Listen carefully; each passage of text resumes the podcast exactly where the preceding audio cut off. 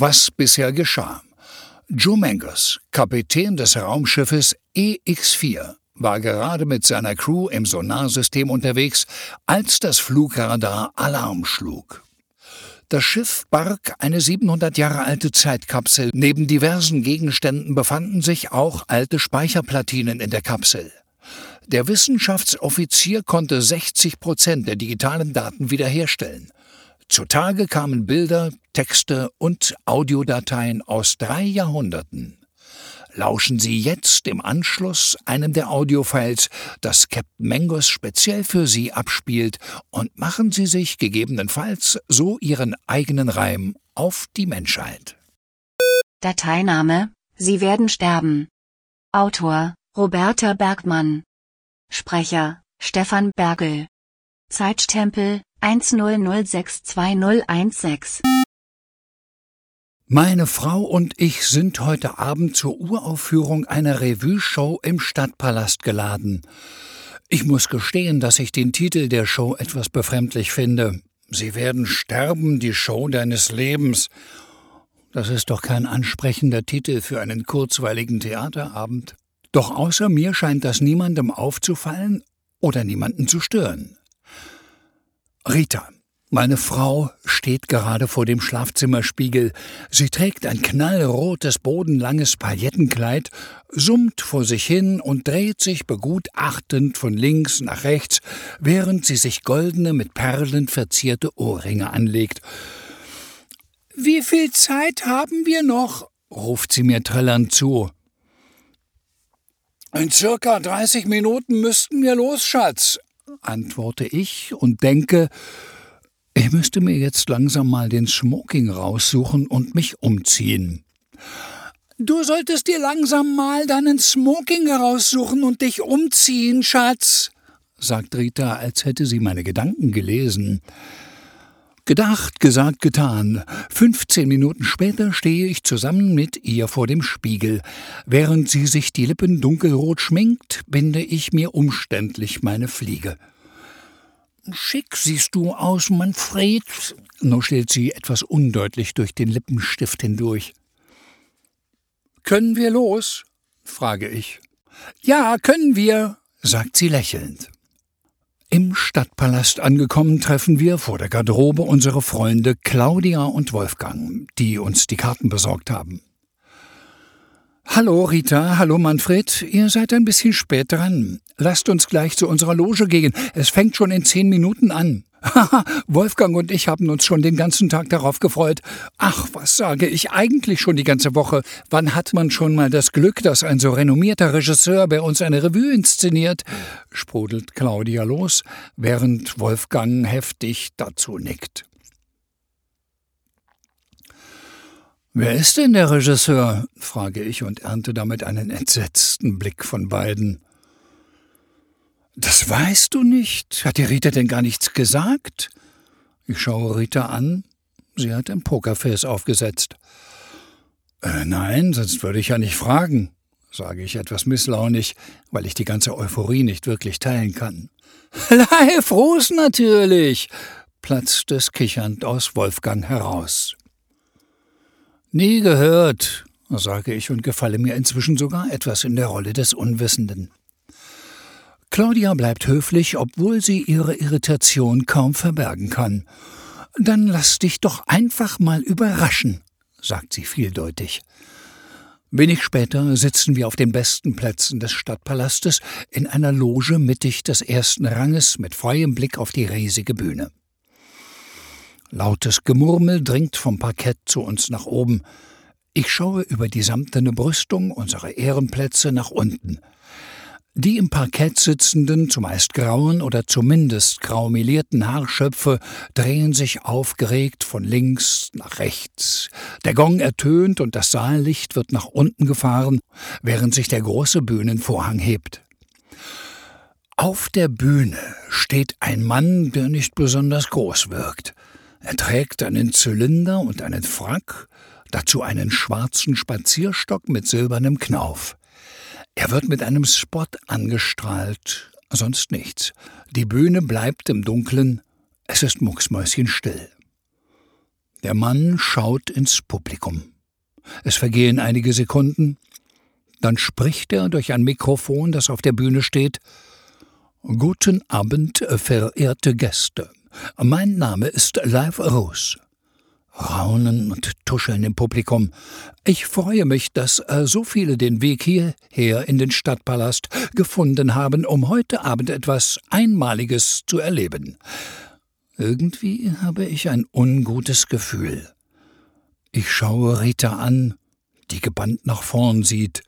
Ihre Augen leuchten, und ich glaube, eine Spiegelung des Regisseurs in ihren Augen zu sehen. Wir sind heute Abend zusammengekommen, um die Show deines Lebens zu erleben, sagt Leif Roos mit feierlicher Stimme und zeigt mit seinem Spazierstock direkt auf unsere Loge. Nun geht ein weiterer Spot an, der mich plötzlich enorm blendet. Ich kneife die Augen zusammen, blinzle und schaue nach Rita zu meiner Linken, die mich erwartungsvoll und sehr freudig anschaut. Dann blinzle ich nach rechts und sehe Wolfgang und Claudia, die anscheinend Tränen in den Augen haben und mich ansehen, als hätten sie eine Riesenüberraschungsparty für mich organisiert. Guten Abend, Manfred Bommes! Brüllt live aus. Ist das ein schlechter Scherz?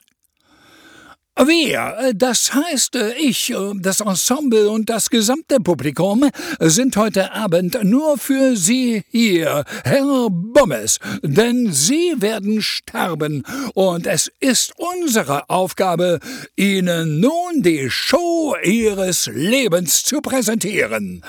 Doch bevor wir starten, möchten wir Sie bitten, selbst noch etwas zu sagen. Vielleicht äh, ein Statement. Ein Statement vielleicht, das Ihr Leben und wie Sie es empfunden haben, zusammenfasst. Stille. Das Scheinwerferlicht pendelt leicht, wahrscheinlich hat der Beleuchter alle Mühe, unsere Loge auf diese Distanz zu treffen. Ritas rechter Ellbogen trifft meine Rippen. Ich zucke zusammen. Sie hält mir ein Mikrofon unter die Nase. Ich verstehe das alles nicht. Herr Bommes, Ihre letzten Worte vor der Show, bitte. Wiederholt Live Ruß mit einer ausschweifenden Handbewegung in meine Richtung. Mein komplettes Blut schießt mir in den Kopf. Ich schwitze. Äh, vielen Dank, Herr Aarhus. Ich, ich weiß nicht was. Ich, ich, ich bin sprachlos, spreche ich in Ritas Hand. Sagen Sie uns doch, wie Sie Ihr Leben empfunden haben. Ros Stimme klingt leicht belustigt. Ich bin ganz zufrieden, glaube ich. Neben mir sitzt meine Frau, die kann das sicher bestätigen. Ein verzweifelter Versuch, mich dem Rampenlicht zu entziehen. Zufrieden. Ah. Na dann schauen wir uns mal die Show Ihres Lebens an. Und das war wohl das Stichwort. Orchester setzt ein, der Spot geht endlich aus, Live Ruß nimmt den Ständer des Mikros und trägt diesen galant und flott von der Bühne. Das Bühnenlicht geht an. Man sieht eine weiß glänzende riesige Showtreppe. Auf jeder zweiten Stufe steht eine Showtänzerin, jede trägt dasselbe Kostüm, ein blaues, halbdurchsichtiges Glitzerding, kurze Höschen und silberne Pumps mit Riemchen. Sie wippen ihre Köpfe zu den Orchesterklängen im Dreivierteltakt. Über dem Ganzen schwebt ein Laufband, so eins, das normalerweise italienische Opern übertitelt. Jetzt steht da Sternchen, Sternchen, Sternchen, Sternchen, Manfred Bommes, Sie werden sterben, die Show deines Lebens, Sternchen, Sternchen, Sternchen, Sternchen. Live Rose steht plötzlich ganz oben auf der Showtreppe. Ab hier wird es für mich noch absurder. Live Rose besingt das Kennenlernen meiner Eltern. Dann meine Geburt und die ersten Jahre in meinem Heimatdorf. Er singt von der Schönheit meiner heimatlichen Landschaft, die je vom Krieg heimgesucht wird, und wie meine Familie und ich hierher flüchten. Das Laufband sagt Sternchen, Sternchen, Sternchen, Sternchen, Manfred Bommes, Geburt und Kindertage, Sternchen, Sternchen, Sternchen, Sternchen. Das Bühnenlicht wechselt von hellgrün fröhlich zu dunkelblau schwarz blitzend. Am Ende des Liedes pendelt es sich auf irgendetwas dazwischen ein. Applaus. Jubel. Rita klatscht und tätschelt mit ihrer rechten Hand mein Bein. Eine Frau betritt die Bühne, verkleidet als Nonne mit Rohrstock in der Hand. Ich ahne sofort, wie es weitergeht. Das ist meine Schulzeit im katholischen Internat. Ich bekomme leichtes Herzstechen. Sternchen, Sternchen, Sternchen, Sternchen, Manfred Bommes, Jugendjahre, Sternchen und so weiter. Die Nonne besingt meinen Werdegang als Sechsjähriger bis hin zum pubertierenden Buben. Ich selbst werde dargestellt von einem Jungen mit blonden, an den Seiten kurz rasierten Haaren. Die Nonne schlägt singend auf das Hinterteil des Buben ein. Mich schüttelt es, mein Herz sticht stärker, so dass ich mir an die Brust greife. Rita schaut mich mit beschwichtigendem Blick an, der mich anscheinend beruhigen soll. Es folgen Lieder zu meiner Studienzeit, Sternchen, Manfred Bommes, die Studienjahre, Sternchen, dargeboten von einem Sänger, der meinen Professor darstellt. Dann Erste Liebe, durch das Internat war ich ein Spätsünder. Sternchen, Sternchen, Sternchen, Manfred Bommes, Manfred und Rita. Sternchen, Sternchen, Sternchen dargestellt von einer Dame, die wohl Rita sein soll.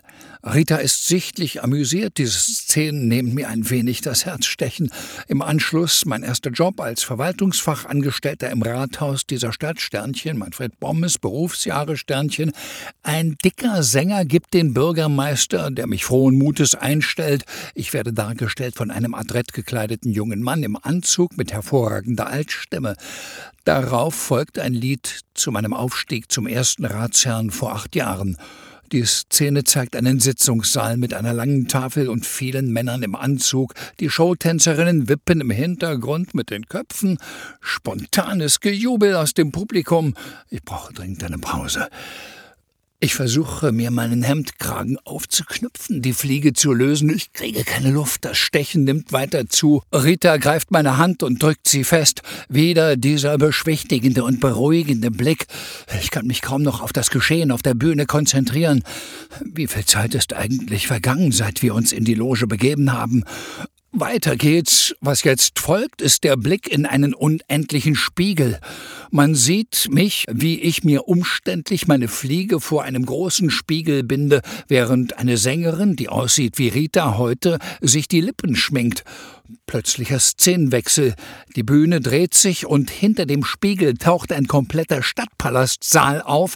Man sieht den Sänger, der ich bin, wie er stotternd von der Loge herunterschaut, während seine Frau Rita ihm ein Mikrofon unter die Nase hält. Auf der kleinen Bühne, die auf der großen Bühne aufgebaut wurde, steht Live Roos, er spielt sich selbst, und schaut belustigt nach oben.